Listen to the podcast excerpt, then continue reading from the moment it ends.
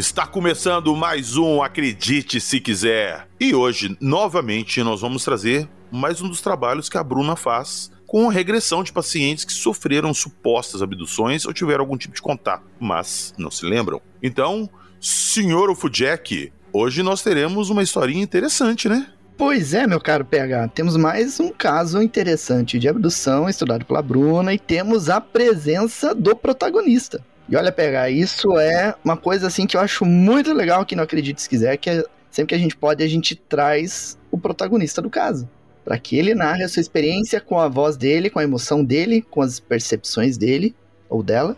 E isso agrega muito, né, no entendimento dos fatos, da, do que ocorreu realmente. É, é demais. Esse podcast aqui, meu caro, é demais. pois não, cara, exatamente. O que eu acho legal é isso. E detalhe, eu até falei com o Cadu antes da gravação, ele me mandou: Ah, aconteceu isso. Eu, nós vamos conversar sobre isso, mas eu não escutei o relato dele todo ainda. Eu sei o que aconteceu mais ou menos ali, mas eu gosto de ter o sentimento que vocês estão escutando tem, de escutar pela primeira vez e se surpreenderem. Então, vamos lá. Bruna Bittencourt, seja muito bem-vindo mais uma vez, eu acredito se quiser. Oi, galera, é um prazer estar aqui de novo e hoje a gente vai trazer mais esse caso aí muito interessante, uma presença aí ilustre do Cadu, né, que é, que é uma paciente e vocês vão gostar bastante desse caso. Então, como a própria Bruna já falou, nós temos aqui hoje, pela primeira vez, contando sua história, Cadu, seja muito bem-vindo. Boa noite, PH, boa noite, Jackson, Bruna, é um prazer estar aqui com vocês. Vamos lá, né? Vamos contar aí meu, meu caso. E, ô, Cadu, já quero aproveitar de antemão, eu vou te agradecer novamente no final sua presença, mas te agradecer muito a, a, sua, como é que eu posso dizer, cara, coragem de vir aqui contar o que aconteceu, expor, saca? Porque muitas vezes as pessoas passam por isso e não querem contar porque tem medo da opinião dos outros, de ser motivo de piada. E eu acho muito bacana quando uma pessoa tem a coragem de vir contar o que aconteceu, por quê? podem outras pessoas ter passado pela mesma coisa e não quererem comentar ou acharem que é coisa da cabeça. E quando escutam pessoas que passaram pela mesma coisa, isso incentiva elas a virem contar. Porque quanto mais pessoas a gente conseguir reunir com esses relatos, a gente traça paralelos e tenta entender, pelo menos por alto, o que está acontecendo. Então, muito obrigado, cara, pela moral e pela confiança. Tamo junto.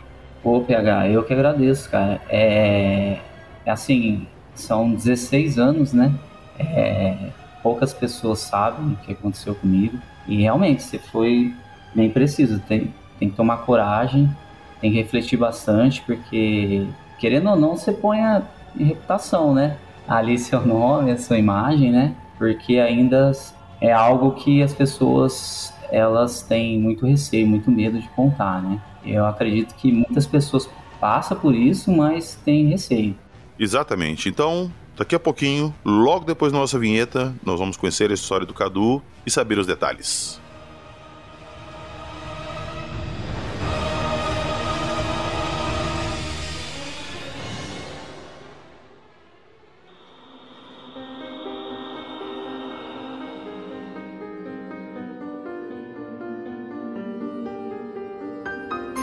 Missing Time, paralisia do corpo, abdução, ozonização, seres extraterrestres.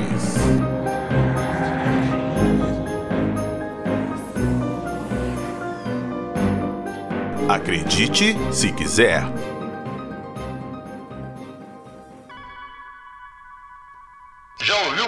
Estigmata e possessões demoníacas? Ruídos estranhos perturbam você no meio da noite? Luzes estranhas no céu já te causaram lapso temporal? Você tem sensações de medo em seu porão ou sótão? Visitas ou mensagens de pessoas que já morreram é algo da sua rotina? Você ou alguém de sua família já viu monstros, espectros ou fantasmas? Se a resposta for sim, não perca mais tempo. Mande o seu relato para acredite se quiser podcast gmail.com. Estamos prontos a acreditar em você.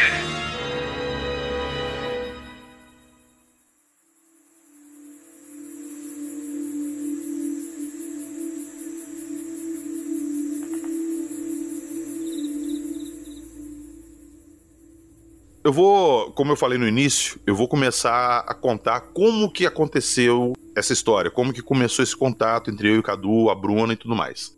O Cadu, um tempo atrás, me procurou no Instagram e me falou que tinha uma história para contar, que queria conversar, saber minha opinião. Eu passei meu WhatsApp para ele, ele me chamou e a gente começou a trocar ideia e ele me contou brevemente o que tinha acontecido. Eu falei, ô Cadu, olha só, pelo que, pouco que você me contou aqui, aparentemente você sofreu algum tipo de abdução, alguma coisa nesse sentido.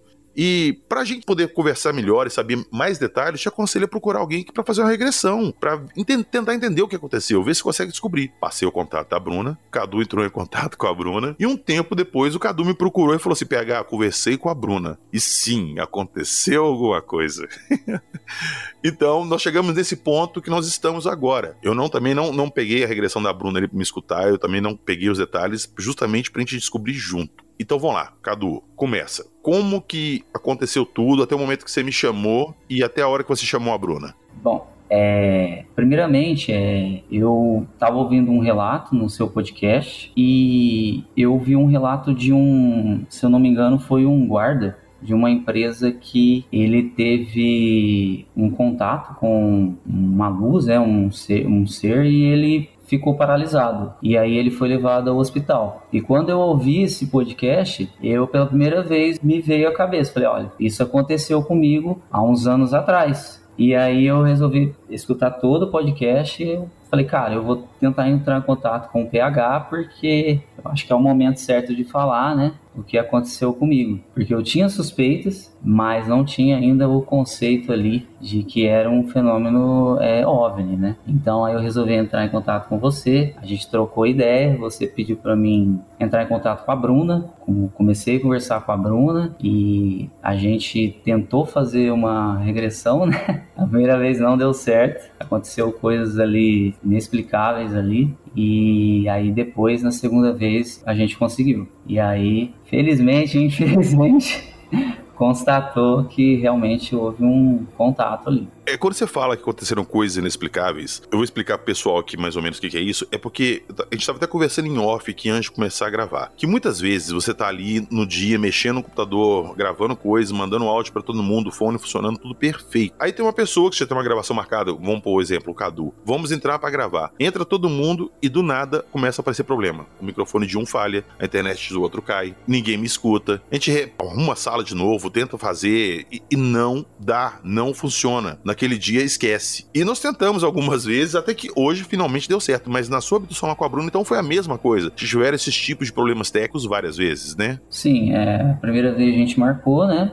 E minha internet em casa sempre foi perfeita, né? Fibra ótica, nunca tive problema. E aí, conversando com a Bruna, a gente já tava preparando, né, para fazer. Aí a internet caiu, é, o celular deu uma pane, veio sons assim de, de uns sons esquisitos, né? Interrompendo a transmissão. Isso foi 10, 15, 20 minutos até que a gente acabou desistindo. Mas foi algo assim bem estranho, porque assim que a gente parou a transmissão, a internet voltou normalmente. Meu celular, internet. Aí eu mandei pra, pra Bruna, falei, Bruna, o que que tá acontecendo, né? E a Bruna tentando me explicar, mas Cara, é igual o dia que a gente foi gravar a primeira vez. Nós entramos, tava eu, a Bruno e o Jackson na sala. Você entrou. Quando eu te mandei o link do, do, da sala de gravação pra você entrar, você entrou na sala, seu computador queimou, cara. O meu computador queimou, cara. É, eu levei pra, pra assistência e queimou bateria, queimou a, a interface da fonte dela. E quase que sem, sem notebook. Pode ser uma coincidência, uma coisa que tava ali, que já ia acontecer mais hora, menos hora, mas, pô, justamente na hora que você clicou ali foi entrar pra gravar, justamente na hora que você senta com a Bruna para gravar, sua internet tá boa de ela cai. Então, tipo assim, pode ser coincidência? Pode ser coincidência. Mas é umas coisas que, novamente, lembrando a vocês, não é a primeira vez, isso é recorrente quando a gente faz esse tipo de coisa aqui. É só uma curiosidade antes de entrar no caso propriamente dito, mas vai lá saber o motivo, né? Enfim. E aí no dia que, que o Cadu consertou o notebook, né, que a gente ia gravar, 20 minutos antes, para a energia na minha rua, só na minha rua. Ficou 40 Teve isso também, eu lembro. Teve isso também. É, falei, não é possível, né? Então foram três, três tentativas frustradas. É, isso foi a segunda vez que tentou gravar. A primeira foi quando o notebook do Cadu queimou. E na outra foi a luz da sua rua. Da sua rua! Só a sua rua acabou a luz. É, filmei pra ti ainda. Aí minha filha veio do foi. centro. Eu falei, filha, tá pra lá também? Parou? Ela falou, não, mãe, é só aqui na nossa rua. A Bruna me mandou um vídeo assim, indignado, falou assim: PH, não tô nem acreditando, é só a minha rua que tá sem luz, o bairro inteiro tá iluminado. E ela mostrou o vídeo assim, tudo iluminado. Eu falei, bom, alguém não quer que a gente grave, né? Paciência. Mas vamos lá. Vou, vou, começar pela Bruna. Aí o Cadu te procurou, eu, eu, já tinha te falado, vai te procurar uma pessoa e tal. Como é que foi esse contato e como é que foi a, a, primeira sessão ali com ele? Vocês conseguiram descobrir bastante coisa? Como é que foi o processo ali? Então, aí nessa primeira tentativa não deu certo. A gente marcou para outra semana e aí deu certo. Foi incrível. Assim, numa sessão, até mandei ali a transcrição, tem bastante conteúdo. É, foi feita apenas uma sessão, né? Então tem coisas aí que daria para fazer mais sessões, que daria para gente entender mais coisas, até porque aconteceram procedimentos ali que eu pedi para o Cadu perguntar o que, que era aquilo e eles falaram ali a palavra-chave do procedimento, algo totalmente novo que eu nem sabia do que se tratava. O Cadu ainda repetiu o nome com uma vogal errada, que eu não consegui achar depois que eu fui é, encontrar no Google, e fazia todo sentido com aquele contexto que estava acontecendo com o corpo dele. Então, é complicado a gente dizer, ah, isso sei lá, foi invenção, foi, sabe, que nem, né, tem pessoas que às vezes acham que a hipnose ela não é precisa, mas como que é passada uma informação que daí a gente vai pesquisar e bate com o que estava acontecendo, sendo que ele não sabia nem pronunciar direito, que vinha ali por telepatia, e eu entendia menos ainda, né? E aí a gente vai contar também dessa parte, mas é um caso, assim, muito interessante. Até o Cadu pode citar ali da parte da, da canalização, é, pessoas que têm contato recorrentes, assim, desde infância e tal, têm uma, uma mente muito expandida.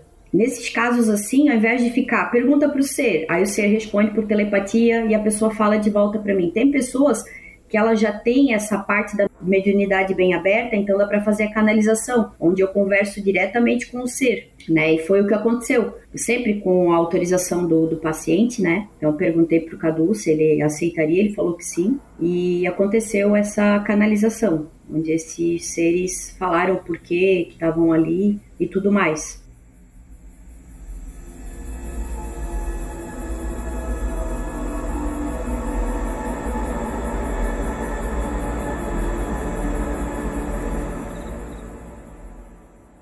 Tem alguém aí contigo? Tu sente a presença de alguém?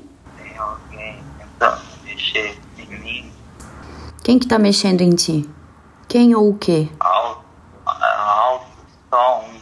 Como que ele é? Pode me descrever? Cinza, claro, parado. Como que é a cabeça dele?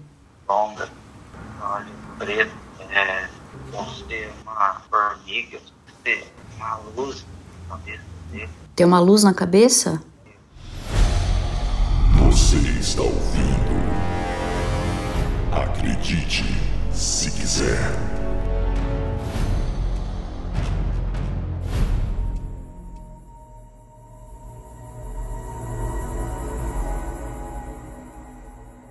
Então tá. Então, Cadu, pode começar aí do início. Como é que foi, pelo menos o caso que foi feita na regressão com a Bruna. Fica à vontade. Então, PH, a Bruna, na sessão, né, ela me pediu para voltar no ocorrido, né? A primeira vez foi em 2007. Eu estava no meu trabalho, né? Eu morava no meu trabalho, né? É uma, uma empresa de transporte, uma transportadora. Ela fica na cidade de Uberaba, Minas Gerais. Eu trabalhava no escritório e tinha um alojamento. Então eu trabalhava durante o dia e de noite eu ia para o alojamento. E nessa noite eu, eu tinha terminado já meu expediente, fui para o alojamento, tomei banho, jantei e fui pro escritório conversar com o pessoal do turno da noite, trocar uma ideia ali e tal. E eu acredito que era por volta de umas 8 horas. E ali eu falei pro pessoal, falei, ó, eu vou voltar pro, pro alojamento, né? Então ao invés de eu passar por dentro da empresa, do pátio, que é muito grande, eu passei por fora, na calçada. Ali é um, um distrito industrial, né? Então ali, dependendo do horário, fica bem, bem deserto. Então eu tava passando ali pela calçada,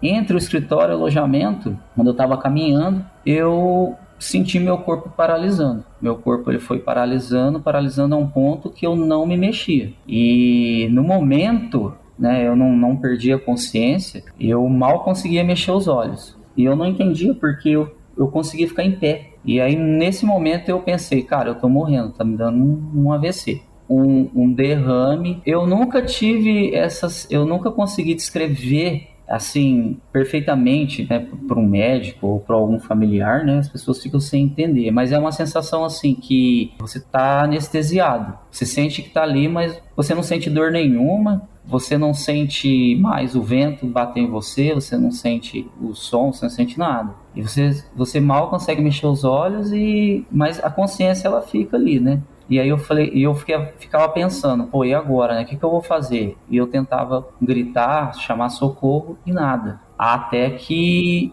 eu, aos poucos, eu fui conseguindo movimentar os braços, conseguindo mexer meus membros, aí eu consegui andar, escorei na grade, e aí com muita dificuldade, num, uns 30 metros assim, eu cheguei no alojamento, aí a galera me ajudou, colocou no sofá ali, as perguntas foram sem sentido, onde, onde eu tava, falei, eu tava, eu tava no escritório, né, eu, eu fiquei parado, deu uma paralisia ali agora, né, aí os caras falaram, cara, você tá, o pessoal tá te procurando, mano, tá te procurando já mais de duas horas, como assim, mano? Eu, eu saí do escritório agora. Eu falei com fulano, ciclano. Falou, não, mano, a gente tá rondando aí te procurando. A gente viu sua moto aí parada e de repente você sumiu. Na época não tinha smartphone, né? Que você trocava ideia instantaneamente, né? Meu celular ficou no alojamento. E aí então eu fiquei sem entender aquilo, né? Pedi para me colocar na cama, né? Eu ali com dificuldade, ali eu dormi. Eu, eu senti uma dor muito forte assim, no peito, um peso, não é uma dor, um peso ficava com peso muito forte, assim. E aí no outro dia eu, eu levantei, né? Eu levantei, aí o pessoal falou se eu tava bem, eu falei que tava ali meio anestesiado ainda, eu fui pro escritório. E ali eu fiquei no escritório, pedi pro pessoal não me passar muita coisa para fazer. E aí meu pai veio e pôs a mão nas minhas costas, foi me abraçar e conversar comigo. Meu pai trabalhava com a gente ali também. Aí meu pai levou um susto, né? Meu pai falou: Ó, oh, Cadu, põe a mão nas suas costas, né? Aí eu pus a mão no meu ombro, assim, nas minhas costas, estava extremamente rígido, mas muito rígido mesmo. Mas assim, ao, ponto de, de, de, eu não conseguir a, a, a sentir a maciez da pele, assim, da, da, das camadas da pele. Não, mas estava extremamente rígido. E meu pai ficou muito assustado. Eu também fiquei, né? O pessoal veio me ver ali, o que estava acontecendo. Me encheram de perguntas e eu não sabia o que estava acontecendo. E aí, por volta de umas 11 e meia, meio-dia, me veio um ataque de pânico, meu coração acelerou do nada e faltando ar, pânico, pânico, enfim, me levaram para o pronto-socorro, eu fui para UTI, porque eu estava suspeito ali de infarto, parada cardíaca, e aí os médicos ali me atendendo e eu desesperado, achando que estava morrendo, né? E já foram fazendo procedimento, é, já foi ligando máquina distribuidora ali. Caramba, é, cara. Porque é, o meu coração foi, eu não lembro assim a, a, o batimento, mas foi muito lá em cima. E aí fizeram uma série de exames e os médicos falaram: olha, cara, seu coração tá muito acelerado, mas assim, a gente não tá conseguindo é, encontrar. Achar uma causa. Não, não achar a causa, porque tem ritmo seu coração. E, e aí fizeram mais alguns exames. Falou, olha, vamos tentar dar um medicamento para você, tentar baixar essa, essa, esse batimento cardíaco, mas, cara, assim, você aparentemente não tem problema de coração. Né, falando superficialmente assim. E nisso meu corpo ele tava extremamente quente, cara. Eles também não entendiam, tava, meu corpo ficou muito quente. E só que eu não suava. E aí eu fiquei ali por observação até de noite, até que eles falaram, ó, vamos fazer o seguinte, eu vou te medicar e vou te. Não vai te liberar. Você quer ficar internado mais tempo observação, mas você não tem nada. Provavelmente você teve ali um mal súbito ali, um, um ataque de pânico, mas se você quiser ir para casa, falei, não, eu prefiro ir para casa. Aí eu voltei, né, pro alojamento ali, e assim, cara, eu, eu, eu tive uma conversa ali com os meus filhos, né, que são dono da empresa, Falei, olha, se eu continuar assim, eu prefiro vir embora para Barretos, né? Que é onde meus pais moravam, tudo. É onde eu passava o final de semana. Que eu quero ficar por lá, né? Se for fazer mais exames, tratamento, eu vou ficar por lá mesmo. E aí eu acabei voltando para Barretos. E aí dando um ataque de pânico em mim. Ô, Bruna, Aí você recebeu o Cadu, que te contou essa história toda, e vocês fizeram a, a regressão ali, a hipnose que, que você descobriu naquele momento ali que ele foi paralisado e nesse missing time de umas duas horas que ele teve? O que, que aconteceu? É, então, ali da parte que ele estava é, caminhando ali para o alojamento, a gente acessou ali, fez a regressão com ele para ver o que tinha acontecido e, e ele começou a relatar que ele estava num, num, lugar escuro.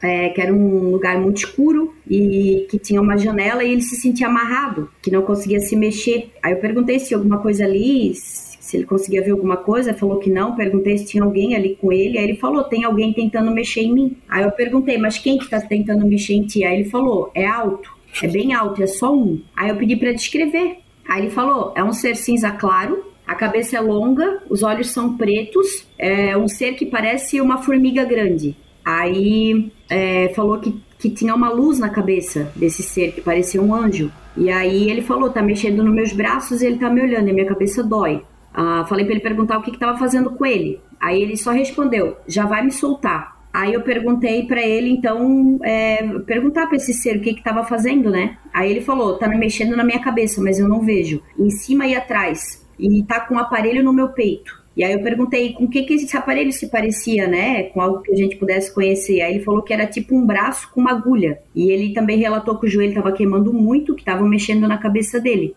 Aí eu perguntei, falei para ele perguntar para que que era esse procedimento. Aí ele falou: melhora, melhora, ficará bem, ficará melhor. Aí eu perguntei, falei para ele perguntar se tinham colocado algum chip, algum implante. E ele respondeu: no pé e na cabeça, e no meio dos olhos. Aí eu perguntei se era dentro do olho, se era atrás, né? Aí ele falou que era atrás e tava doendo, mas ele tava se sentindo bem melhor. Então eu pedi para ele perguntar para esse ser quem que era, né, que se apresentasse e se apresentou como Zeon. Falou que vinha de muito longe, que já estava aqui há muito tempo, que parecia um anjo com a cabeça alongada, né, que tinha uma luz em cima da cabeça e que tinha três dedos também. A roupa era branca. Então, eu perguntei se o Cadu era da mesma linhagem desse ser, e aí ele só respondeu modificado. Ele é modificado. Ô, ô, Bruna, no início, você citou que ele falou que teria feito um procedimento nele com um nome específico. Qual que era esse Sim. procedimento?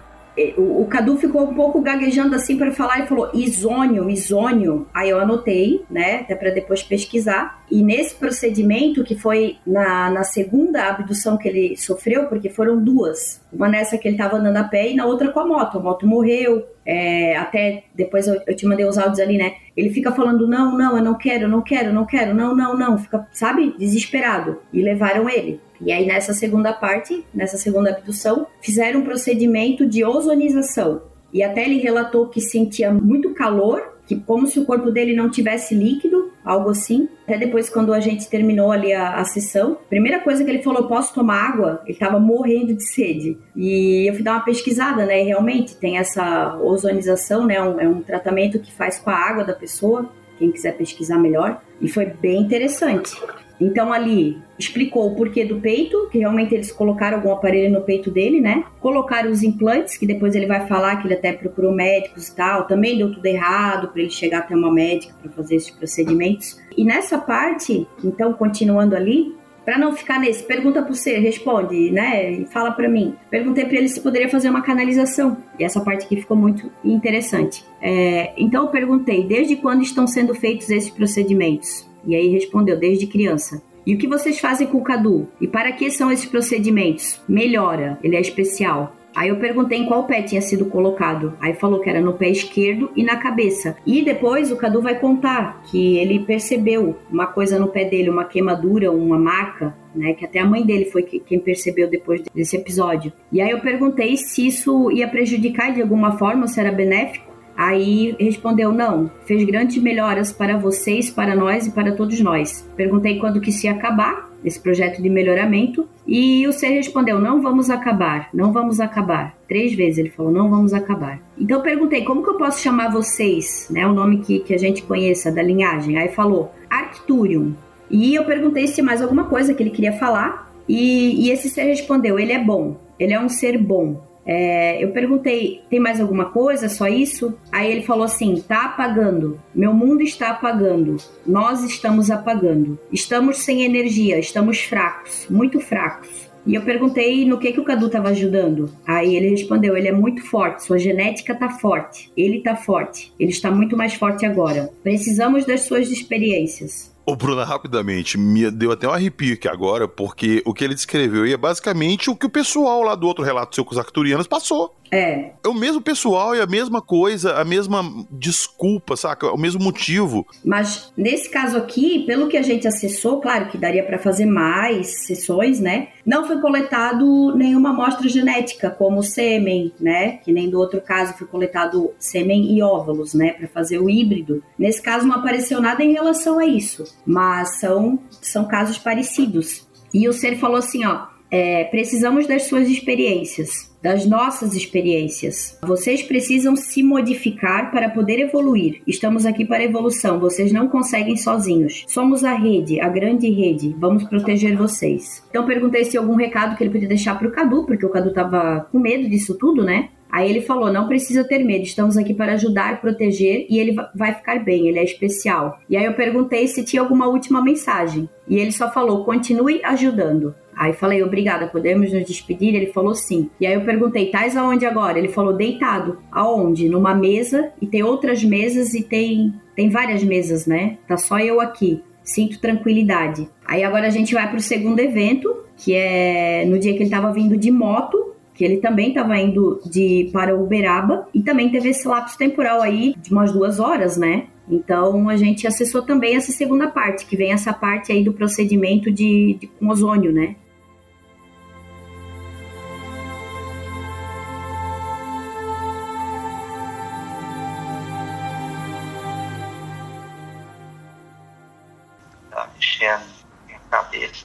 Eu não vejo. Em que parte da cabeça? intestino aí atrás. Tá com, com parede, peito, no meu peito. Hum. Como é esse aparelho? Ele parece com alguma coisa que tu conhece? É um braço com uma agulha.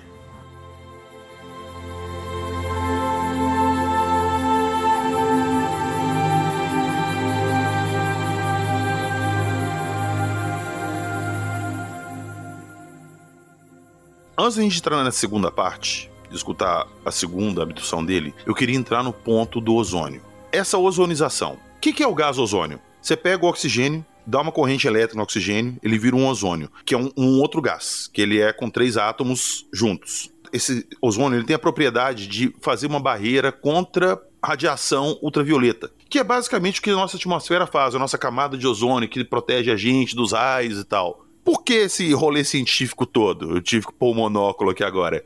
Jackson, por favor, vê se faz sentido ou se eu que tô viajando demais. Se a gente vai tirar um ser que não tem uma proteção natural contra raios ultravioletas que o Sol emana e o que protege essa criatura é a atmosfera, nada mais natural que, quando ele estiver fora, eu criar uma camada protetora para ele, para ele não sofrer os raios nocivos da radiação ultravioleta, que deve ser muito forte lá onde ele estivesse fora da atmosfera. Você acha que pode ser alguma coisa nesse sentido? Ou eu que tô viajando demais? É, você pode ter razão, PH. Pode ser alguma coisa nesse sentido, sim, mas o problema é que a gente não tem muita informação desses aspectos tecnológicos e do que eles passam lá, né? Então a gente pode supor algumas coisas. Sim, exatamente. Mas dentro das informações que a gente tem, a sua posição, a suposição que você fez faz muito sentido, sim. De usar um sistema assim de, de proteção, né? Faz, faz sentido, sim. É porque não me ocorre, assim, pelo menos pelo conhecimento que a gente tem, o que a gente conhece aqui, não faria outro sentido esse tipo de, de tratamento nele. A não ser que fosse para ele prote proteger ele de alguma coisa nesse sentido. Pode ter um, um, significado completamente diferente. A gente tá teorizando aqui o que, que uma outra espécie faz, sacou? Então é tudo suposição. Eu não sei o modo operando dele. Mas para mim faz muito sentido isso. Uhum. Existe. Eu, eu, lembro que existem casos na ufologia em que a pessoa é colocada numa espécie de banheira dentro das naves durante o processo de transporte. Né? E aí eles alegam que é pra, algo para proteção da, do abduzido. Pode ser uma parada meio parecida com tecnologias diferentes. É. Uhum. Agora, ele citou um caso no início aí que ele escutou. Foi o da barragem do funil, não foi?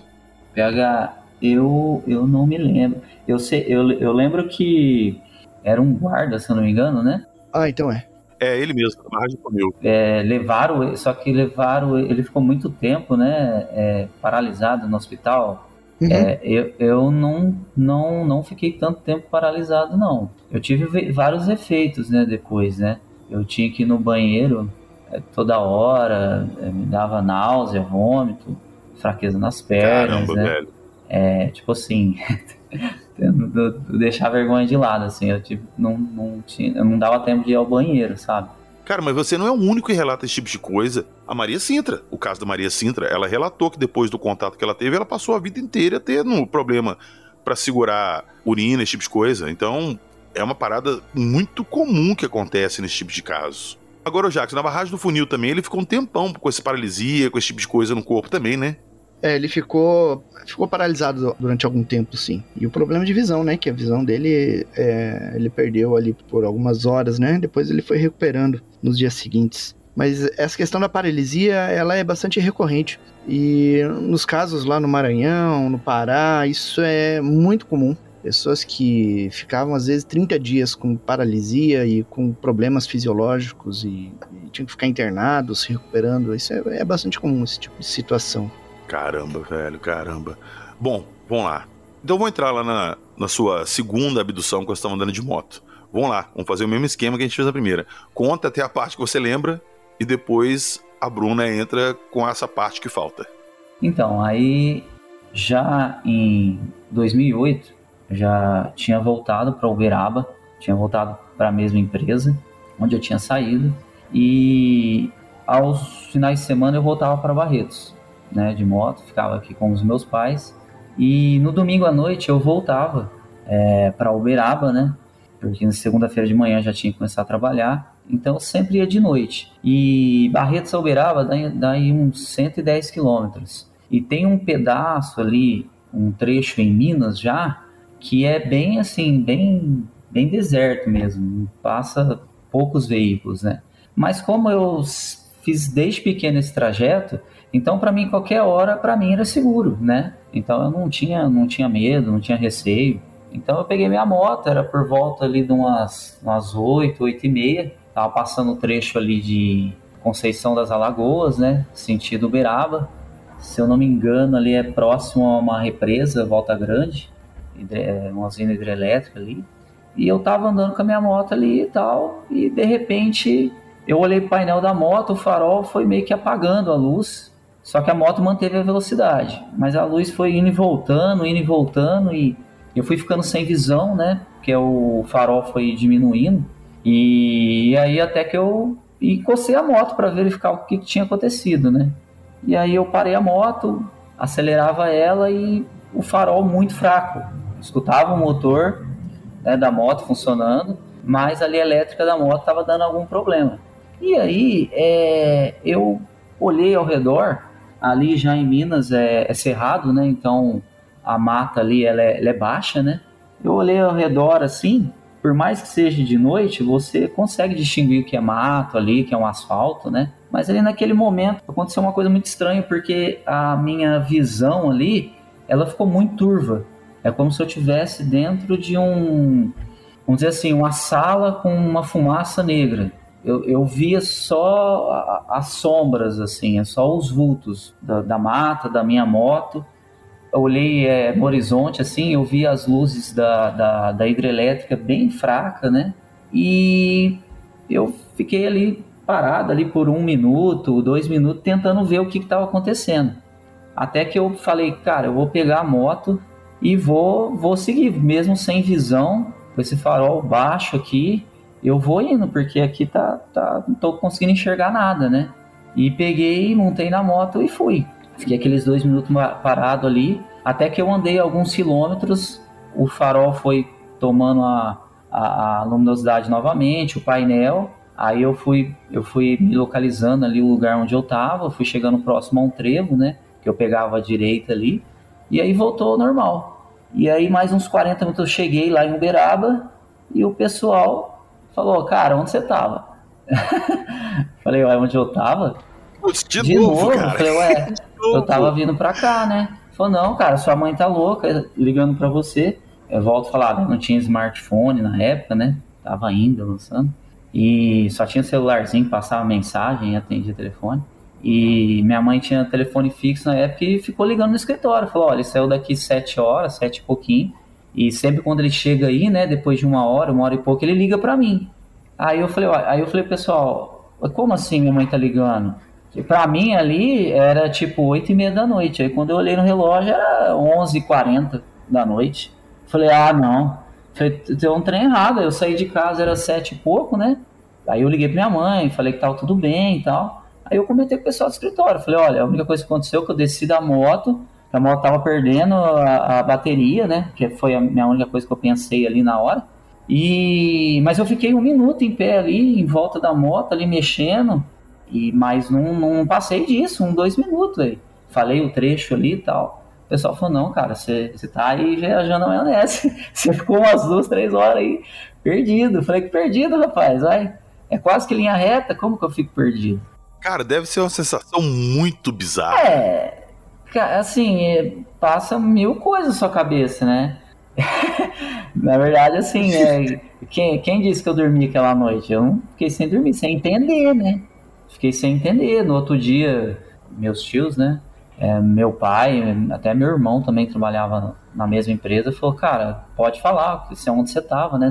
Você tava fazendo alguma coisa, você tá com vergonha de falar. Eu falei, cara, vergonha do quê, mano? Vocês sabem que eu pego de lá e só desço aqui. Eu só desci num trecho ali, aí eu falei o trecho pra eles, né? Eu só desci ali pra verificar o que tá acontecendo com a moto. Mas eu desci da moto, olhei em volta, olhei pra moto, acelerei, montei de novo e vim. Não fiquei fazendo nada. Não tinha como errar o trajeto ali. Só tem um sentido. não- Ou volta pra trás, né?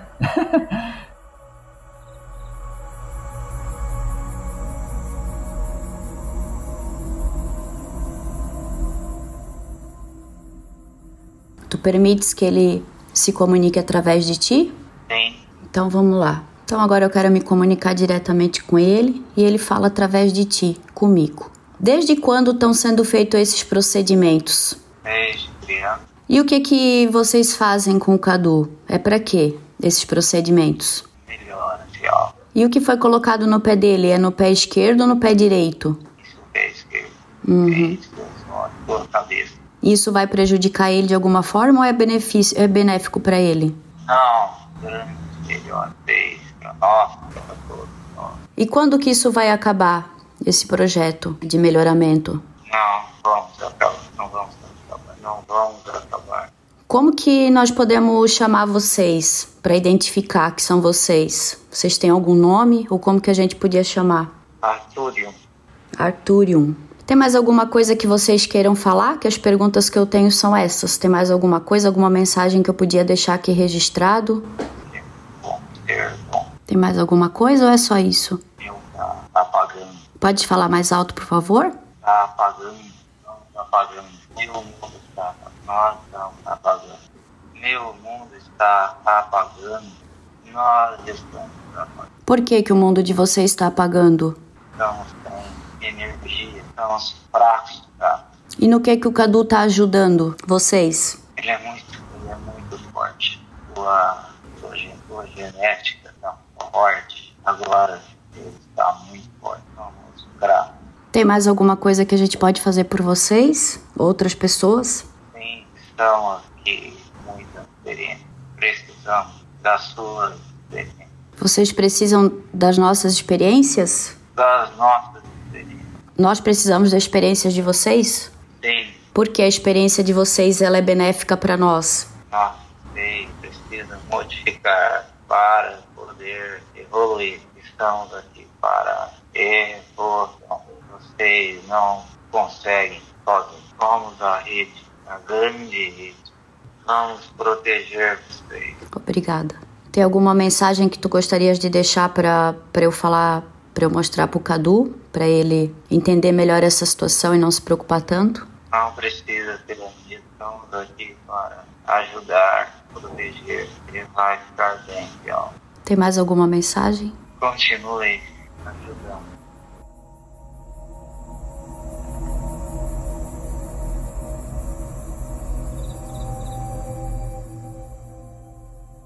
Por favor, Bruna, eu tô curioso agora pra- de novo pra saber o que que aconteceu ali na hora que a moto dele, que ele encostou, que a moto apagou.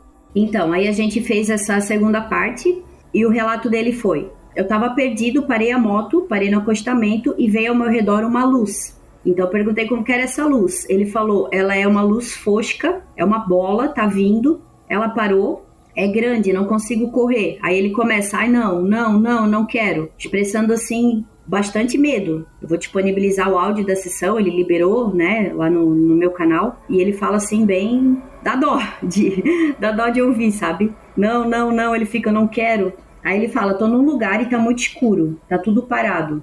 Aí eu perguntei se ele tava encostado, deitado, né, se ele sentia alguma coisa, ele falou, é uma câmara, parece ser oval, não tem ninguém, e eu tô ao lado de uma maca, meu pé tá doendo. Eu tô deitado, minhas pernas estão abrindo. Nossa, nas pernas tem uma luz passando de mim, uma luz tá me lendo. Aí eu falei, uma luz tá te lendo? Ele é uma luz azul. Aí eu perguntei, pergunta para que que é essa luz? E aí responderam por telepatia para ele, para energizar o meu corpo, para olhar o meu corpo. É, então ele pergunta, né? Falei para ele perguntar que eu vou pulando as partes da pergunta que eu falo para ele fazer, já direto com, com, com a parte dele. Por que vocês estão fazendo isso comigo? Eu quero ver, se apresente. Aí ele fala: Eu vejo um alto, não tem nariz, o olho é grande, mas não tem nariz. A pele é branca, cinzentada, branca cinza. A cabeça é longa, a boca é pequena, não tem roupa. E aí eu falei para ele perguntar quem que era e ele falou que não respondia. Então deixa ele fazer o que ele tem que fazer e vai me falando o que, que ele tá fazendo, falei para ele, né? E aí ele falou, tem uma luz azul passando de mim. É, tá se sentindo bem? Eu perguntei, ele falou que sim. E eu perguntei, o que, que eles estão fazendo agora? Estão colocando um papel ou um lençol em mim. Um papel, um lençol, tá me apertando, apertando, tá me apertando. E perguntei, né, falei para ele perguntar por que que tava apertando. Aí ele falou, para que isso? E aí deu um tempo ali, aí ele falou, isonizar, isônio, falta água, falta de água, minha boca tá seca, seca demais, tá muito quente. Eu tô queimando demais, tô esquentando, tá esquentando, tá esquentando, ele falava. Aí eu perguntei se ele tava se sentindo mal, aí ele falou um pouco, a luz tá me esquentando. Então nessa hora eu já tinha dado o tempo ali da, da, da regressão, e eu vi que ele também não tava passando bem, ele estava se movimentando, a cabeça dele virava muito pro lado assim no travesseiro e ele se contorcia. E aí nesse momento eu fiz a, a contagem para ele sair do transe e a primeira coisa que ele falou foi que ele conseguiu sentar na cama, né? Até ele pode contar como que estava o corpo dele nesse momento, mas ele só precisava de água, muita sede deu nele nesse momento. E aí a gente finalizou essa sessão. Cara, mais uma vez eu volto lá na parada que eu falei da ozonização, porque ela é feita através de uma descarga elétrica para mudar a estrutura do oxigênio para ele virar ozônio. Essa estimulação elétrica nele pode ter gerado esse calor no corpo dele. É, novamente, eu só tô teorizando aqui coisa que eu imaginei agora que podia fazer sentido, mas para mim faz muito sentido, cara. Muito sentido. Mas vamos lá, Cadu. Conta aí o que aconteceu na hora que você levantou e como é que você tava. Então, PH, eu, né, eu levantei assim, não sei se acontece isso com os outros, assim, cara, bem, bem fraco, assim, né? Mas é. Tava com muita sede, cara. Levantei com muita sede, meu corpo tava queimando, tava muito quente. E aí eu falei, Bruno, eu vou tentar tomar água. que eu tô totalmente desidratado aqui. E aí, com muita dificuldade lá, tomei água. Aí fui voltando aos poucos. E eu vou falar, cara, é, eu não, até não falei pra Bruna não, mas aquele dia ali, rapaz, eu fiquei com muito medo, cara. Não vou te falar que fiquei traumatizado, mas é, nossa, eu sei, eu fiquei meio sem chão, assim. Eu voltei pro meu trabalho e só dispensei a galera e voltei para casa. Meu Deus, cara. E não dormi, né? Se você dormisse também, cara, eu ia falar pra você dar a mão pro Jackson, porque o Jackson provavelmente passaria por uma coisa dessa e falava assim: ah, depois eu fui comer uma pizza, sacou? Ele é assim. Mas eu, meu amigo, eu tava sem dormir até hoje. Ai.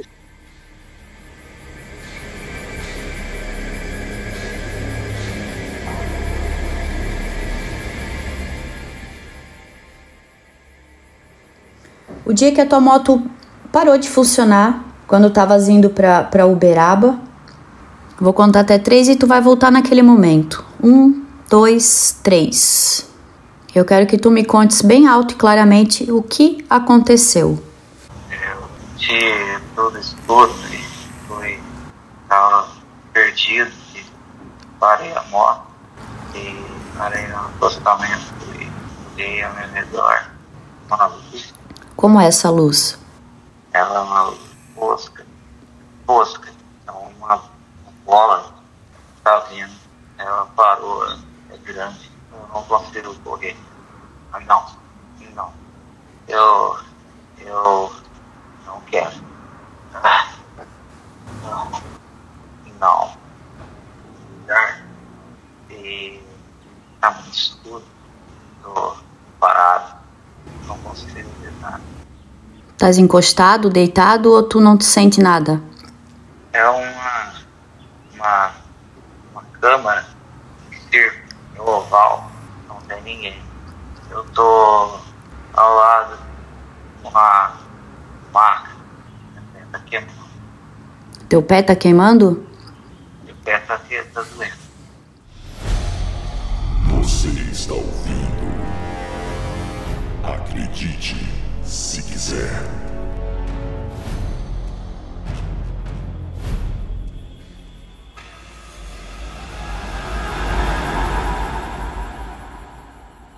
Bruna, o Cadu passou por isso tudo e não lembrava. Não lembrava. Ou seja, o cérebro dele bloqueou aquilo de alguma forma. Quando você fez a regressão com ele e ele foi relembrar aquilo, não sei de novo se eu tô viajando, tá? Você que entende mais, você pode falar assim, PH, faz sentido ou não. Será que por ele estar passando por aquilo, aspas, a primeira vez conscientemente, o cérebro dele interpretou aquilo como se estivesse acontecendo no momento e por isso ele teve a mesma sensação que ele teve no momento que ele estava lá realmente passando por aquilo? Você desbloqueou aquilo no cérebro dele, o cérebro dele meio que bugou e achou que aquilo estava acontecendo naquele momento? Sim, quando a gente faz a regressão, a pessoa acessa aquele momento e ela revive aquilo tudo e tem todos os sintomas que foram que aconteceram no dia, né? Então isso que ele sentiu, essa sede, o corpo queimando, né? Isso tudo aconteceu nesse procedimento que, que ocorreu nessa abdução. Caramba, velho.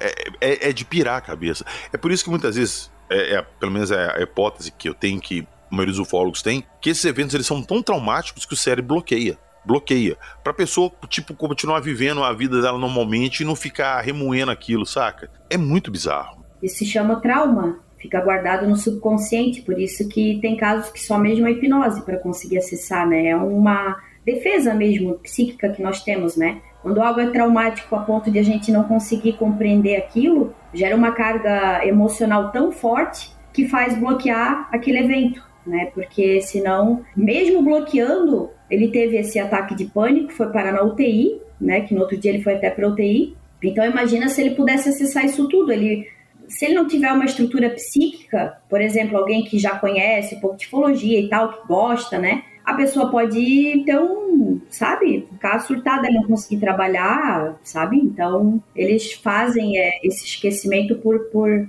por defesa mesmo, né? Por segurança. Sim, eu fico até pensando que de repente, assim, quando começou essa parada, esse processo desses seres de abduzir pessoas, viagem minha, tá? De repente eles começaram a fazer abdução e começaram a perder pacientes, perder cobaias. Porque chegava lá, era um trauma tão grande que a pessoa infartava, morria. É. Ou parava em hospital psiquiátrico. É, isso, acabava com a pessoa. Então, de repente, eles evoluíram esse processo de pega de cobaias pra bloquear, tipo assim, a partir de agora, vamos usar esse processo, a gente faz, tira essa parte da memória dele ele não lembrar mais e devolve vida que segue. Sim. E isso explica por que, que também é, é bem comum de ocorrer esses problemas na hora que a gente vai fazer a sessão de hipnose. Cai a internet, dá interferência, começa aquele barulho, dá um monte de problema. Às vezes são, são eles mesmo bloqueando para não a pessoa não acessar, para eles continuarem fazendo o que eles têm que fazer, né? Ai, ai, viu, ai, ai. Bom, vamos lá, deixa eu ir me recuperando aqui dessas informações. Cadu, pode contar. Então, é, no- na primeira vez, né, lá em 2007, que eu saí do hospital, aí eu pedi pros meus tios, né, que são dono da empresa, falei, ó, eu quero voltar para Barretos e pedir demissão, né, não quero ficar aqui, quero ficar em Barretos, porque se eu tiver alguma coisa, porque eu suspeitava que eu tava doente, né, com alguma doença, eu quero tratar em Barretos, né. E assim, resumindo, né, ataque de pânico quase todos os dias, né, então, sei lá, uns seis meses, até terminar o, ano 2007. E assim, eu fiquei uns três meses sem, sem sair de casa mesmo. Só saía durante o dia, não saía de noite, muito menos sozinho. É, e primeiros dias em Barretos eu fiquei muito debilitado, fiquei de cama, fiquei de cama mesmo, assim, sem condições de chegar ao banheiro. Depois eu ia ao médico, fazia uma série de exames e não dava nada, né? E aí, lentamente, eu fui me recuperando, né? Mesmo dando ataque de pânico e tal. Aí lá pelo, pelo terceiro mês eu peguei um, um trabalho ali de meio período, foi indo até que depois de uns seis meses eu falei, não, cara, eu vou, eu vou voltar para Uberaba, vou pegar meu emprego de volta e vou tocar minha vida. E aí depois voltei para Uberaba, mesmo mesmo trabalho, entrei num, num curso né, na faculdade e aí fui tocar minha vida, né? Só que aí teve um, um mesmo em Uberaba, eu já até bem, eu sempre fazia monitoramento, né? Então eu sempre ia no médico e tal. E alguns médicos eu, eu via que me dava abertura, eu contava, né, o relato, né? Só que em Uberaba tem uma coisa interessante. Em Uberaba tem muito kardecista, muito espírita. Então toda vez que eu contava isso, eles me davam uma versão deles, espírita. Aí eles sempre me convidavam. Ó, oh, vamos em tal lugar, vamos fazer uma sessão. E eu ficava com muito medo. E eu não ia, nunca fui. Então, assim, eu sempre achava que eu tinha ali uma, uma, uma doença, né? Até que eu encontrei uma médica, né? Ela é cardiologista no Hospital São Marcos, Liberal. E ela falou, falou, ó, oh, Carlos, é o seguinte, tem uma médica lá em Campinas. Essa médica cuida de casos como você, assim. E ela tem procedimentos que vai te trazer mais, mais informações que aconteceu com você, né? Aí eu falei, olha, se foi para acabar com isso, né? Que esses, esses pânicos que vem, tudo, e para dar um sentido a tudo, eu, eu quero ir sim. Falei, ah, então tá, eu vou marcar com ela, a gente marca um dia, você vai lá. Você vai? Eu falei, vou, vou, pego um ônibus ou alguma coisa e for. Aí a doutora marcou, né, com essa, com essa outra doutora lá na Unicamp de Campinas. É, eu lembro que era numa sexta-feira de tarde, então eu peguei o ônibus bem cedo em Uberaba e fui. Fui com a cara e a coragem. Fico muito medo, cara, na verdade. Fico muito medo porque eu não sabia que procedimento que essa mulher ia fazer, né, essa doutora. E aí eu fui, né, peguei o ônibus e, cara, assim, o ônibus foi dando pane daqui lá. Trocaram o ônibus no meio do caminho, dava pau. Até que eu cheguei em Campinas. Aí, meu parceiro, aí eu Aí eu fiquei sabendo o conceito de medo. Porque lá eu passei um dos maiores medos da minha vida, né? Porque eu cheguei na rodoviária, eu cheguei até com um certo tempo assim de, de horário, né? E eu falei, ah, eu vou dar um tempo aqui, depois eu, eu vejo um táxi, né? Na época não existia esse negócio de Uber, né? Era em 2008. E aí eu sentei naquelas, naquelas cadeiras assim de espera, e eu tava ali já uns 10, 15 minutos, do nada me aparece um cara e senta na minha frente. Mas ele sentou na minha frente com uma postura assim, é, projetada para frente e me encarando. Só que o cara, ele era assim, ele tinha um porte físico enorme. Ele, ele, ele tinha uma pele meio morena, assim, até ele tinha um rosto bem liso, assim, e com óculos escuros. Tinha um, um coturno, assim, uma calça, não lembro o que, que era, e uma camisa. E esse cara, ele ficava me encarando. Assim, e, e eu fiquei ali parado, assim, estático, eu olhando aquele cara, achei que aquele cara ia me assaltar, sei lá, ia me intimidar, e de alguma forma ele estava me intimidando, né? E eu fiquei olhando para ele, assim, meio tremendo, e ele com a postura meio que querendo vir para cima de mim, assim, e eu comecei a olhar ao redor, ver se alguém estava olhando. Tinha uma lanchonete, a uns 15 metros, assim, tinha dois policiais, tinha um em pé e um sentado, tomando café. E os dois policiais perceberam e eu olhei policial, os dois policial olhou para mim e os dois policiais veio ao meu encontro. E quando eles vieram ao encontro, esse cara, ele levantou, essa pessoa que estava na minha frente levantou, e quando levantou, cara, esse cara tinha uns 2,20 metros e enorme, enorme, enorme, com porte físico de lutador de, de MMA. E esse cara levantou e virou de lado e foi, e foi embora, e foi saindo. Aí os policiais chegou para mim e falou assim, cara, tá acontecendo alguma coisa? A gente, a gente viu que esse cara tá te olhando e tal. Você tá apavorado? Eu falei, claro que eu tô apavorado. Sim, eu tô apavorado. Eu fui abduzido, vim aqui no médico para fazer os exames de mim porque eu tenho implantes e eu tenho tempo, eu sentei aqui e tem provavelmente um infiltrado aqui, um híbrido me vigiando. Sim, eu estou apavorado. Então, aí, o que aconteceu? O policial falou assim, é, mas é, te falou alguma coisa? Eu falei, não. E ele foi andando. Aí quando ele foi, ele estava mais ou menos uns metros, assim, uns 10 metros na frente. Lá é muito movimentado. As pessoas. Então as pessoas chegavam perto dele assim, tipo, a, a, as pessoas estavam à altura do ombro dele, ele era enorme. E aí um policial foi atrás dele, o outro deu a volta, foi para foi para outra para outra saída para dar de encontro com ele. E eu fiquei, ele falou, os policiais falou, ó, fica aí, daqui a pouco a gente volta, vamos ver o que que é esse cara. E depois de alguns minutos, um voltou falou: Ó, eu fui atrás dele, mas ele, sumiu. ele simplesmente sumiu. Aí o outro voltou falou: Ó, eu não, não vi mais ele. Perguntei pra galera lá que fica na frente, também o pessoal não viu. E a gente vai acionar uma viatura. para a viatura, as viaturas próximas aqui, né, para verificar o que, que, a gente também tá suspeitando, né, quem é esse cara. E aí ele falou para mim, olha, se, se, você é daqui, você chegou, aí eu expliquei para ele, né, que eu tinha marcado alguma coisa. Aí ele falou, olha, você tem algum parente, alguém aqui que você sinta seguro, né? Porque boletim de ocorrência é meio estranho, você vai alegar o quê, né? Não tem nada para alegar, né? Aí ele até deixou à disposição, mas se você quiser fazer, né? Eu falei, não, não vou fazer, mas eu fiquei com muito medo. Eu fiquei com muito medo e eu peguei, comprei uma passagem e fui embora. Você não foi lá? Não fui. Eu fiquei com muito medo. Parece que alguma, sei lá, o cara parece, ah, tava me intimidando de alguma forma, sabe? E, e eu falei, cara, eu não sei não, eu não, eu já tô com medo. Já não quase não cheguei aqui. Eu sento numa cadeira e acontece um negócio desse, eu não vou ficar não, não vou. E não fui. E aí eu voltei para Ubiraba, né? eu tenho vergonha de falar, mas eu liguei para uns colegas meus, me pegar no meio do caminho, que eu fiquei com muito medo. A gente encontrou, um, faltando aí uns cento e poucos quilômetros, aí eles me deram a carona. E aí, na segunda-feira, a doutora ligou para mim e falou, ó, oh, você não foi lá, né, tal. Eu falei, não, eu fui, né, contei para ela e falei, ó, oh, eu, desculpa, obrigado pela força, mas aí eu nunca mais procurei nada, cara. Nunca mais.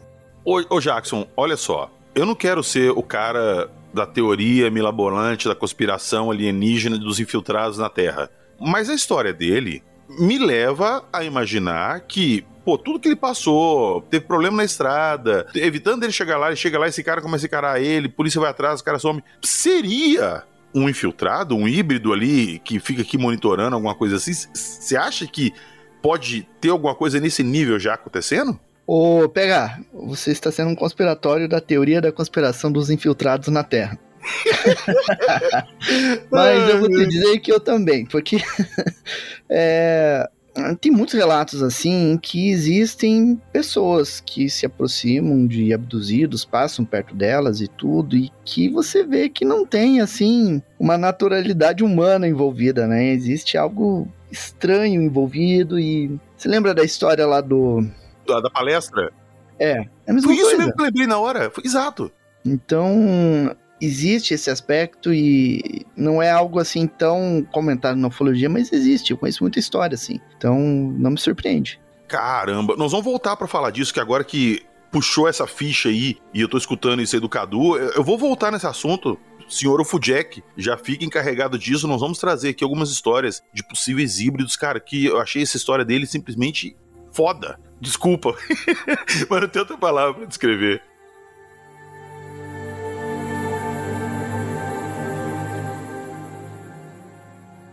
O que eles estão fazendo agora? Em colocando papel, um lençol em mim, papel, um lençol. Tá sentindo o quê? Me apertando, tá me apertando. Pergunta pra que que é isso, por que que eles estão apertando? Isonizar. Isônia. Falta água. Falta de água. Hum. Seco. Seca demais. Tá muito quente. Tá muito quente? Esquentando demais. Esquentando. Esquentando. Tá esquentando? Tá, tá te sentindo mal? Uhum. A luz me esquentando. Hum.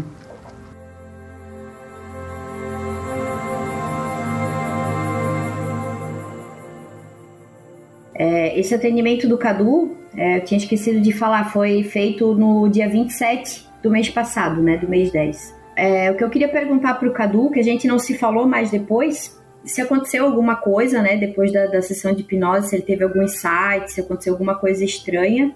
E como que ficou para ele eu, eu sempre faço isso, eu pergunto para meus pacientes depois de uma semana e tal, mas como eu sabia que a gente ia gravar, eu deixei para perguntar aqui para a gente saber juntos, né? É, então, uma pergunta se aconteceu alguma coisa estranha e como que tá hoje a visão dele sobre isso, se passou um pouco medo, se ele consegue compreender, apesar de que a gente fez uma sessão apenas, né? Tem muita coisa aí que dá para ainda a gente buscar respostas. É, e é isso, assim, como que tá essa experiência, a visão dele com, com essa experiência hoje? Então, Bruna, é, é, o, a respeito dos insights, assim, algum, eu tenho alguns flashes, assim, né? É, algumas coisas que eu disse, né? Você me passou áudio, tudo.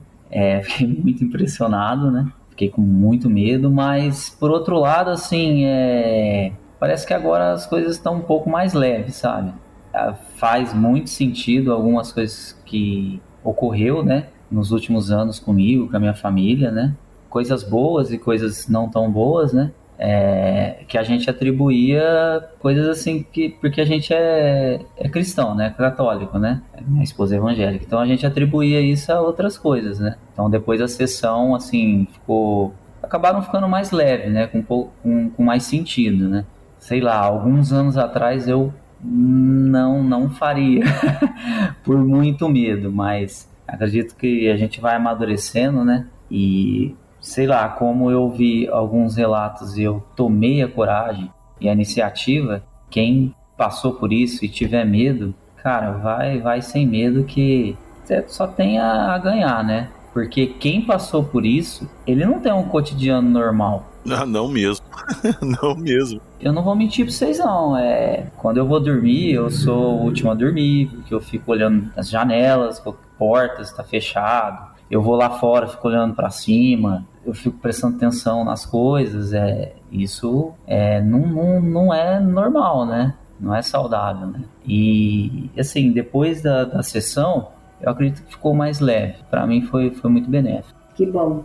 É, é, bem comum as pessoas que vão fazer a hipnose terem muito medo, até porque elas já vêm já desses é, ansiedade, pânico, né, em relação ao que ocorreu. Mas depois de acessar, mesmo que no primeiro momento cause esse choque, né? Porque a pessoa não lembra disso tudo. Ela até se pergunta: meu Deus, isso aconteceu comigo mesmo, né? Mas aí ela junta ali as peças do quebra-cabeça e encaixa tudo, né? Bate, né, as informações. Sim, é uma coisa que eu falo com muita gente que chega até mim e fala que tem algum relato e me conta alguma história assim. E eu falo, ó, oh, você já pensou em fazer uma regressão e tentar descobrir o que aconteceu? Muitas vezes a pessoa fala assim, eu não quero, porque eu não quero saber o que aconteceu. Eu uhum. tenho medo de descobrir o que aconteceu. É bem isso. Isso é bem comum. Mas pois é. quando as pessoas fazem a regressão, por mais que seja impactante essas informações que chegam, é, de certa forma é libertador também. Porque eu acho que a dúvida é pior. Claro que vai de cada é um, verdade, né? Eu sempre né? digo. É, é a verdade, né? não é todo mundo que está preparado, mas quem consegue ter essa coragem de chegar até esse ponto de não, agora eu quero saber o que aconteceu, acaba de certa forma libertando, porque daí a pessoa entende o que está acontecendo, né? Claro que depois vem o segundo passo, né? Ela vai atrás, vê o que significa, o que é ufologia, o que é uma abdução. Mas, na minha visão, na minha opinião, a, liber... a, a verdade ela liberta, né? Sim, com certeza. É, só complementando, né, a Bruna, eu demorei 16 anos. né? Tô agora, eu tive, assim, algumas pessoas, como eu disse, é Uberaba tem muito espírita, né? E algumas pessoas faziam o convite para mim fazer algumas sessões, né, ali, e eu não, não, não tinha coragem, né? Agora chegou o momento. é, eu fico, tu tinhas me relatado isso, eu fico bem contente, assim, que de certa forma pude te ajudar, né? Porque até já veio outros tipos de ajuda, né? E, e não deu certo e, e, e sentisse medo. Então, graças a Deus deu certo, apesar dos perrengues, né? Mas acho que a gente conseguiu, né? Claro que mais pra frente, se tu tiveres coragem, coragem tu tens, né? Mas tiveres interesse em coletar mais informações a respeito do que acontece contigo, dá para fazer mais sessões. Porque olha só, uma sessão, olha quanta informação que tem. Imagina se aconteceram mais vezes, são muito mais informações que tem aí, né? Ah, sim, não, sem sombra de dúvida. Eu vamos sim, mais pra frente eu quero fazer sim.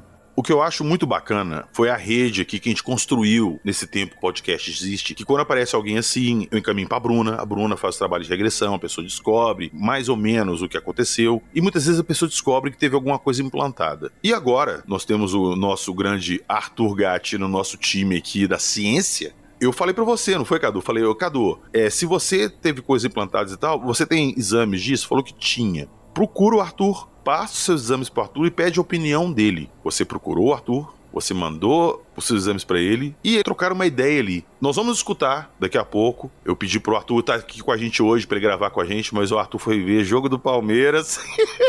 o Palmeiras me tomou Arthur hoje. Mas nós vamos escutar no final aqui o áudio do Arthur, contando quando ele recebeu os exames do Cadu, a opinião dele. Mas eu queria escutar de você, Cadu. O que, que você conversou com o Arthur ali e o que, que ele falou com você? Então, PH, quando você passou o contato para mim, né, eu falei com o Dr. Arthur, cara, gente finíssima, dá uma atenção pra gente, assim, muito legal, né? E eu tinha feito um exame, né? Que eu tava com muita. Tenho, né? Muita dor atrás dos olhos, né? E os oftalmos, tal, os médicos não, não sabem o que, é. E aí eu passei para ele, né? E aí ele me fez sobre os exames ele não, não me deu o diagnóstico, assim, não me falou muita coisa, mas ele me fez algumas perguntas, assim, que eu, cara, eu falei, isso não é possível, esse cara tá me fazendo essa pergunta tão precisa, assim, né? Foi bem interessante. Uma coisa que ele acertou, assim, ele perguntou para mim, na verdade, é, se, eu tinha, se eu tinha perdido o olfato. E eu perdi, eu não tenho olfato, né? Só que eu sempre, eu e minha família sempre imaginou que eu vim perdendo gradativamente o olfato. Só que não foi bem assim. Não foi bem assim. Eu perdi o olfato, né? Provavelmente ali meados de 2006, 2007. Só que eu não lembrava que antes eu tinha, né? É muito esquisito. Eu falava até pra minha mãe. Minha mãe falava: Não, Cadu, eu, eu lembro que você tinha, né? Depois eu lembro que você foi falando que você não tava sentindo mais. E realmente, ele, ele acertou, né? Ele fez uma pergunta que se eu tinha perdido ou não. É, então, assim, eu achei muito interessante. Ele perguntou também sobre os meus sonhos. Eu tive a oportunidade de falar sobre os sonhos também, que eu sempre tenho os mesmos sonhos, né? E a marca, né? Eu tive duas marcas né, no meu corpo, que foram uma no meu pé meu pé esquerdo. Eu fiquei com dois pontinhos vermelhos, bem, bem reluzentes, assim. Foi até minha mãe que viu, né? Eu sou branco, né? Então ficou bem, deu bastante contraste. Minha mãe perguntou, cara, que você tá com essa marca nesse pé aí, né? Eu falei, ah, mãe, não sei. Até então não tinha visto. E aí minha mãe comentou, falou, não, isso aí é uma picada de aranha. Eu falei, não, é isso, picado de aranha, meu pé estaria inchado, eu estaria com dor. E não tinha dor nenhuma. E ficou aquele, aquelas marquinhas ali por alguns dias até que sumiu. Outra coisa também que ele, que ele perguntou e aconteceu, foi bem precisa. Eu tive uma queda de cabelo, assim, e uma marca bem no centro do meu peito. É, bem no centro do meu peito, assim, assim quando termina o, o peitoral, assim, bem no centro eu fiquei com uma bola perfeita, um círculo perfeito, assim, de um centímetro, um pouco maior, e um vermelho, meio rosado, e em volta ali, né, caiu os pelos, né? Existe um caso semelhante a esse. E, e aí eu. eu... Peraí, peraí, calma, peraí, calma, peraí, calma, peraí. Jackson, peraí. o velho Jackson é foda, ele vem com o pé no peito. Peraí. Eu só comentei que eu já vi a foto de um abduzido com uma marca idêntica. Eu só não tenho mais detalhes do caso, mas eu tenho a foto. Puta, você poderia mandar foto dessa marca pra gente? Então, mas isso foi em 2008, eu não tenho. Ah, tá, tá, entendi. entendi. Eu, te, eu tô tentando lá em Uberaba, que é hospital particular pegar os, os exames, porque assim, a, eu posso contar é, da, da marca? Cara, você pode contar a noite inteira aqui se tiver coisa, por favor. Então, essa marca, eu, eu, eu achei estranho porque ela é indolor, né? Aí eu comentei com a minha mãe, né? Minha mãe é massagista há muito tempo, entende um pouco assim de, de, de estética e. Minha mãe falou: Olha, eu nunca vi, né? Falei: ah, mãe, eu vou voltar pro Uberaba amanhã e eu vou no dermatologista, eu vou marcar já e eu vou lá. Aí eu marquei uma dermatologista, uma doutora, fui até ela, ela me examinou. Aí ela falou: Olha, eu nunca vi uma coisa dessa, porque o círculo tá perfeito. Aí ela pôs uma lupa. Como é que eu vou explicar para vocês? Peraí, quando você pensa nisso rapidinho. Jackson, você tem essa foto fácil aí? Fácil não pegar. Eu tenho em algum lugar, mas eu vou ter que procurar ela.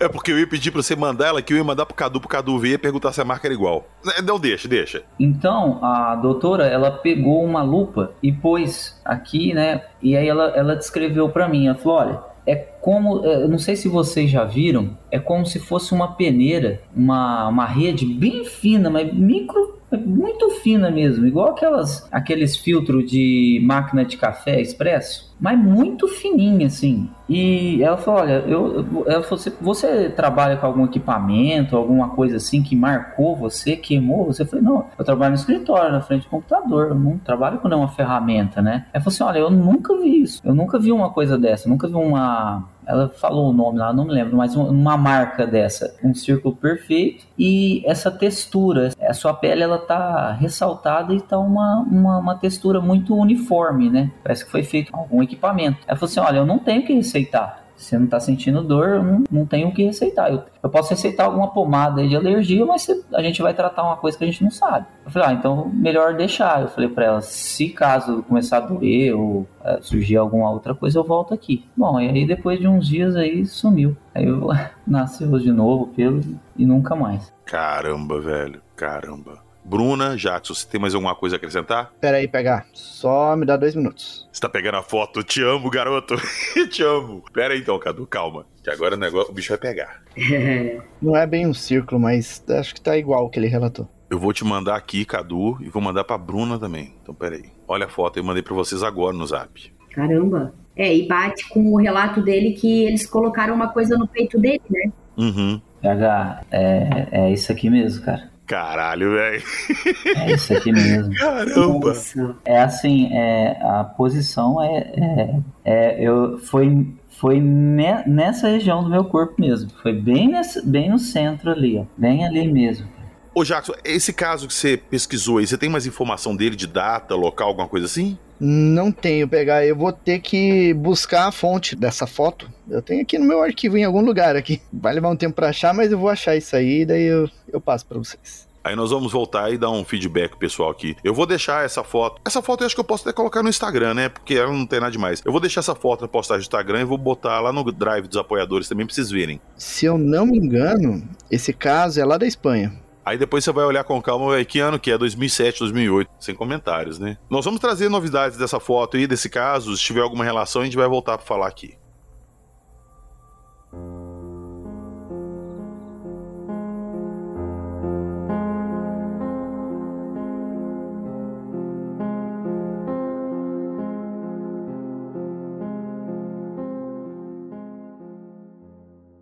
Bom dia pessoal, tudo bem? Vim aqui dar o parecer médico técnico aqui do nosso colega Cadu. O Cadu tinha chegado até mim através do podcast e me passou aqui algum relato sobre uma experiência dele. Ele já tinha feito até uma regressão uma hipnose com a Bruna e veio me trazer aqui alguns exames que tinha realizado nesse período e dado uma avaliação clínica dele. Só fazendo um disclaimer, ele autorizou essa divulgação dos dados dele, tá bom? Tanto da parte clínica quanto da análise das imagens dele. Então vamos lá. Eu vou aqui enumerar alguns pontos que geralmente eu faço nessa análise clínica do paciente, até para poder dar um exemplo de como seria uma, uma consulta. Logicamente, cada paciente ele tem a su- sua avaliação própria, mas só dando aqui uma visão global. Então, o Kaduri passou a idade dele para mim, com 38 anos, me disse que não tinha alergia nenhuma medicamentosa, não tinha nenhuma doença prévia, não tinha nenhuma cirurgia prévia, não tinha nenhuma internação também prévia, eh, não fazia uso de nenhuma medicação de uso contínuo, não tinha nenhum vício de tabagismo ou etilismo, sem também o uso de nenhuma droga recreativa. Me passou que o trabalho dele era supervisor logista e um dos pontos que a gente sempre acaba avaliando, na verdade, era, foi uma falha minha de nos primeiros casos que eu fiz essa avaliação de pacientes, eu não questionava e passei a questionar. O tipo sanguíneo desse paciente é um O negativo. O ponto de ser O negativo, somente por curiosidade, muitos relatos de pacientes abduzidos, contatados, que tiveram algum tipo de implante, eles têm essa tendência a ter o tipo sanguíneo O, seja positivo ou negativo. Teria que checar logicamente com algum ufólogo sobre esse, esse ponto, mas é uma curiosidade dos diversos relatos que a gente tem na história. Além disso, ele me descreveu que ele teve no evento da paralisia dele, né? Acho que ele já relatou aqui para vocês. No evento da paralisia dele, eu perguntei se ele lembrava de algum som, de algum cheiro que permaneceu durante algum tempo na percepção dele. Ele falou que na parte de audição não teve nada que se lembrasse, que tenha ficado marcado para ele, mas ele apresenta uma perda de olfato após o evento. Só pra gente caracterizar aqui, perdas de olfato a gente pode ter por várias causas em várias partes cerebrais. Então, desde algum problema nos receptores olfatórios, que a gente tem no nosso primeiro par craniano, nosso primeiro par craniano, o nervo olfatório, ele pode se perder por um edema que esteja acontecendo na região da, da mucosa ao redor, por uma perda de sensibilidade do próprio nervo, ou então no feixe que leva até o cérebro e o cérebro na região do cérebro que interpreta aquele cheiro com alguma coisa que a gente consegue conceber. Então, se eu cheiro alguma coisa está com perfume de morango, eu consigo associar ao morango, consigo associar o morango à cor, consigo associar o morango à acidez que ele, que ele produz. Então, em- através do olfato, eu consigo ter ativação de outras estruturas do, do meu cérebro de uma forma natural. Se eu perco o meu olfato, ele pode se dar por essas vias na maioria da- das vezes. Relacionado aqui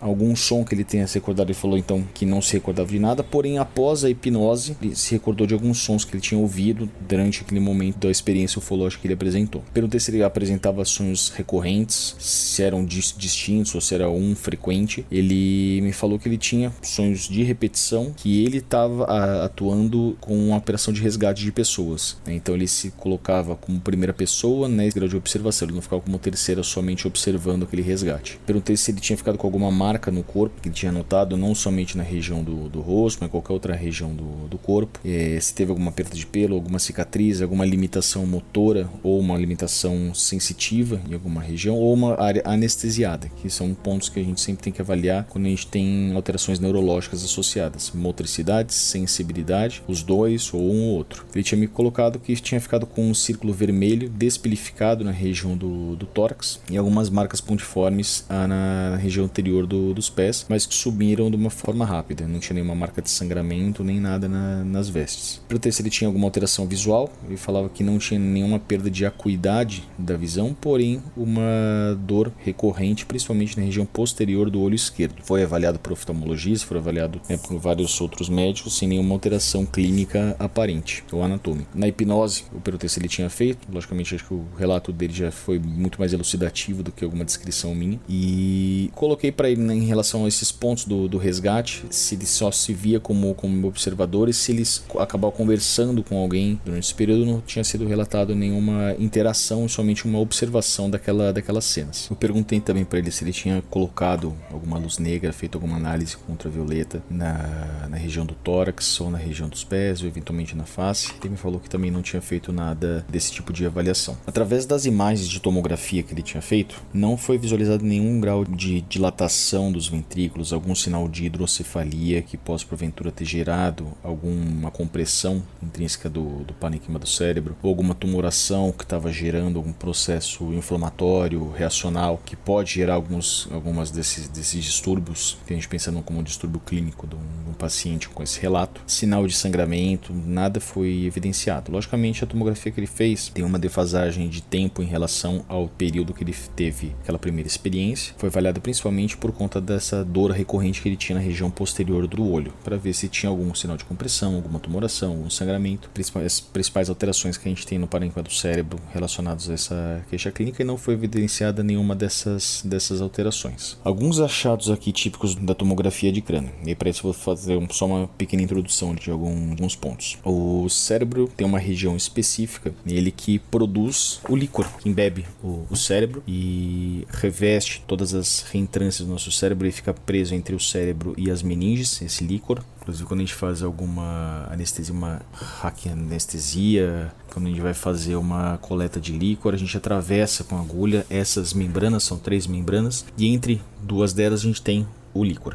O líquor ele vai ter uma função principalmente de drenagem de alguns, algumas toxinas. Ele é estéreo, ou deveria sempre ser, ser estéreo, e ele vai entremear os giros do cérebro dos pacientes. A gente tem algumas regiões são os ventrículos do cérebro, a gente tem o primeiro, segundo, terceiro e quarto ventrículo, e eles são áreas, bolsões, onde a gente tem essa maior coleta desse líquido. E em alguns pacientes a gente encontra alguns graus de calcificação. Eu posso apresentar calcificações sem repercussão clínica, sem ser nenhuma doença, e sim um achado normal de exames. Ao longo da nossa vida, a gente tem algumas regiões nossas, principalmente no cérebro, que é normal a gente ter algum grau de calcificação e ele não perde uma função daquela estrutura cerebral somente por isso, ou não gera nenhuma, nenhuma doença por conta disso, não é nada que o paciente tenha feito que acabou desenvolvendo. Logicamente, tem algumas doenças que geram calcificações, as calcificações podem ser mais evidentes, ter uma repercussão clínica de dificuldade de drenagem desse, desse líquido, então a produção do, do líquor ele é prejudicada e começa a ter uma dilatação desses ventrículos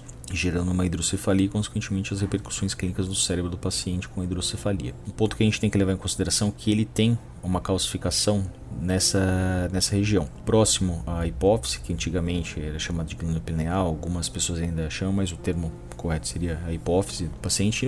E a calcificação da hipófise ela pode começar a apresentar graus de, de, de calcificação desde os 9 anos de idade. Isso não repercute em nenhuma, nenhuma doença. O plexo coroide, que é a região própria do cérebro que produz esse líquido, esse líquor, ele tem esses pontos de calcificação, fica próximo da região do terceiro ventrículo, que é uma área de junção dos ventrículos anteriores laterais, e eu posso apresentar em muitos pacientes calcificação. Porém, o mais clássico de calcificação seria nos ventrículos laterais, na região mais, la mais lateral dos ventrículos, que a gente acaba chamando de, de, quarto ventrículo, e região do átrio, que esse sim é o ponto mais comum de ter calcificação. Os átrios são pontos aqui de, de junção de algumas áreas de, de drenagem do, do líquor e por consequência pela, aquela, pela várias pontos de drenagem diferente, eu posso ter um acúmulo de, de algumas substâncias que forma essa, essa calcificação. E ela vai trazer nenhuma repercussão clínica e na maioria das vezes ela não é nem descrita no laudo da tomografia. Por quê? Porque como ela não traz nenhuma alteração clínica, se o radiologista ele lauda isso,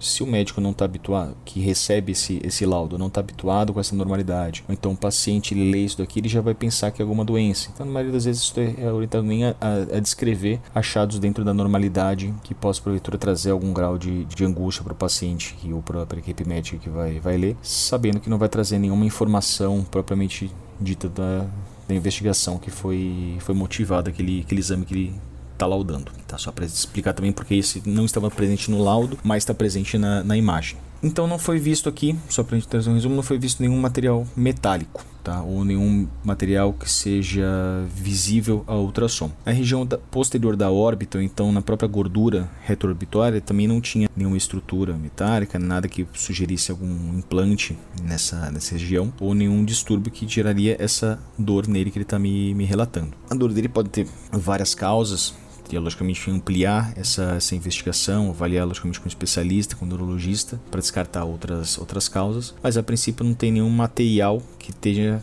relação com esse, com esse quadro clínico dele. Pontos que a gente tem que levar também em consideração no tipo de, de investigação. Os materiais da tomografia, eles precisam ter um, um grau de densidade para ter algum destaque. Na maioria das vezes a gente utiliza contraste para destacar algumas estruturas, mas alguns materiais eles precisam ter pelo menos uma diferenciação da densidade para que consiga ser visível. Para vocês terem assim uma, uma ideia, se eu pegasse um pedaço de madeira, o pessoal que está com uma farpa na, na mão, por ele ser radiopaco, um raio-x simples ele não consegue visualizar esse tipo de lesão. Ele tem uma sensibilidade de 13,6%. Estou colocando aqui dados dos últimos, últimos estudos que foram publicados para esse tema. Um raio-x simples 13,6% de sensibilidade para um corpo estranho de madeira, um ultrassom 63%, uma ressonância 59%, uma tomografia 72%. Então a tomografia ela ainda consegue ver mesmo que ela tenha uma densidade diferenciada. Porém, alguns materiais eles têm a densidade muito próximo da água. E se eu tenho uma densidade muito próximo da água, eu não consigo, na enorme maioria das vezes, conseguir visualizar esse, esse tipo de alteração através de, de, um, de, uma tomografia. Que nada mais é do que vários feixes de raio-x sendo lançados na, naquela região.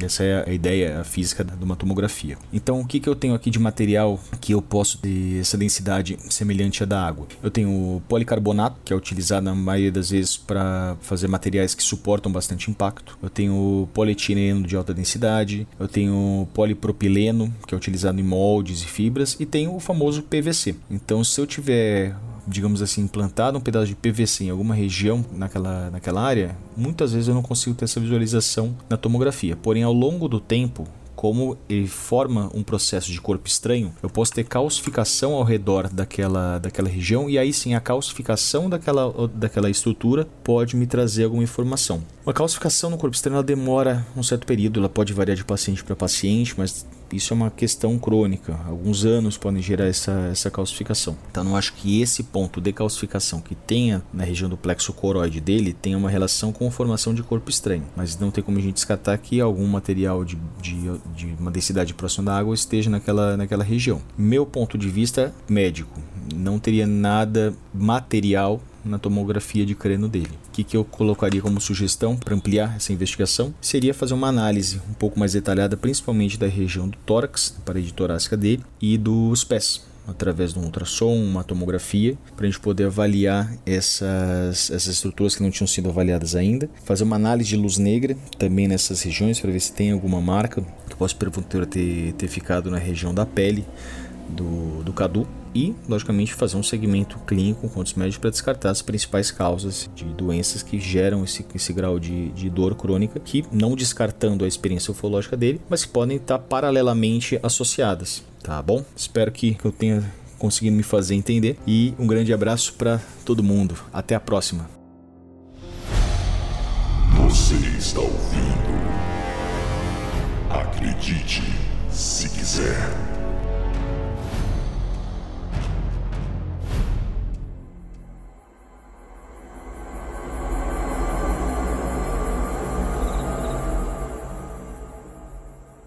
Que esse episódio de hoje sirva de incentivo, como outros que a gente gravou com pessoas trazendo relatos, que alguém que passou por isso também tem uma história parecida, vem e conte aqui pra gente. Porque, igual no caso do episódio hoje, o caso do contando pra gente essa história dele, dando um relato dele, e o Jackson já tinha um caso com uma casuística parecida e mostrou a foto aqui, e o Cadu falou que era a mesma coisa. Então a gente já tem dois casos ali com uma semelhança. Casos ufológicos nascem assim, ou é uma coisa muito grande que muitas pessoas viram e acaba virando, ou então pegam vários relatos ali de uma mesma região, de uma mesma época, e acaba virando um, como é que eu posso dizer, um modus operandi de alguma coisa que aconteceu, e viram casos. Então, quem tiver algum caso assim, entre em contato com a gente, deixe seu relato aí, vamos conversar e tentar entender isso tudo. Cadu, eu queria te agradecer muito a sua presença aqui hoje, ter tido coragem de contar pra gente sua história toda. Eu vou te falar assim que ainda bem que eu não escutei seu relato antes, cara, porque foi um choque atrás do outro. Eu gostei muito desse relato seu. Ele traz muitos detalhes que a gente pode cruzar com outros. Então, novamente, cara, valeu a moral, valeu a confiança. Tamo junto. Obrigado, PH. Eu que agradeço pelo espaço, né? Agradeço também a Bruna, né? Ao Jackson aí que tá presente, né? Assim, é, eu, igual eu comentei com a Bruna, é, isso aqui, cara, agora tá cedo ainda, mas é uma prestação de serviço à, à comunidade, cara. Que esse espaço que você tá abrindo,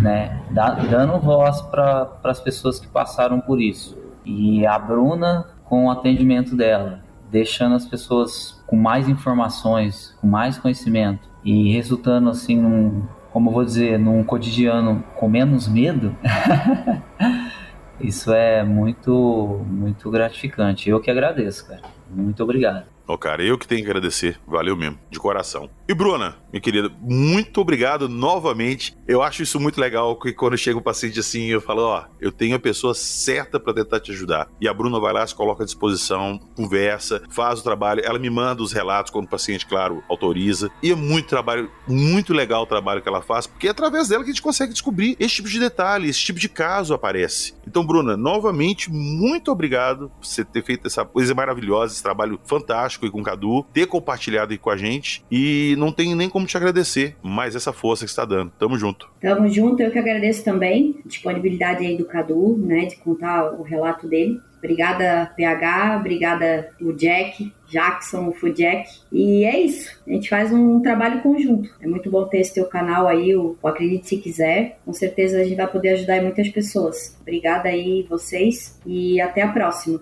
Valeu! Meanwhile, the angel and her furies are observing all these earthly events from their vantage point in Transitus.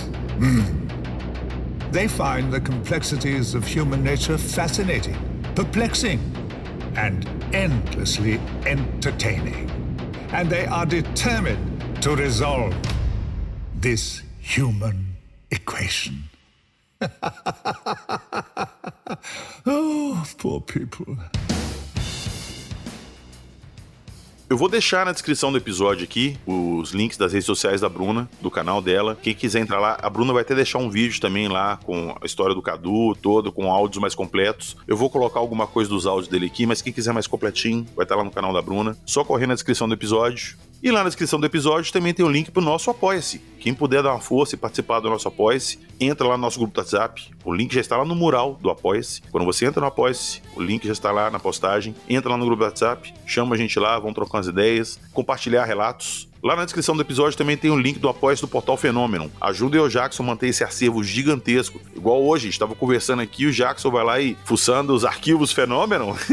Encontramos uma foto ali que faz relação com o caso de hoje. Esse trabalho que o Jackson faz, ele é fundamental. Fundamental para poder a ufologia brasileira expandir. Então, quem puder, entra lá e dá uma força. Se inscrevam também no canal Fenômeno lá no YouTube, vou deixar o link na descrição do episódio. Lembrando, na descrição do episódio também tem o link da nossa loja. Sim, ela finalmente está no ar. Desculpa todo mundo aí que tentou acessar e não conseguiu, porque a gente tem uns probleminhas técnicos para colocar no ar, mas finalmente ela está lá. Camisas, canecas, livros, revistas antigas, tudo está lá disponível. Acessem, dêem uma conferida no material lá. skinwalker.com.br, skinwalker com Y. Valeu? Um grande abraço, nos vemos na próxima semana com mais casos ufológicos e misteriosos. E não se esqueçam, aqui só contamos as histórias. Acredite, se quiser.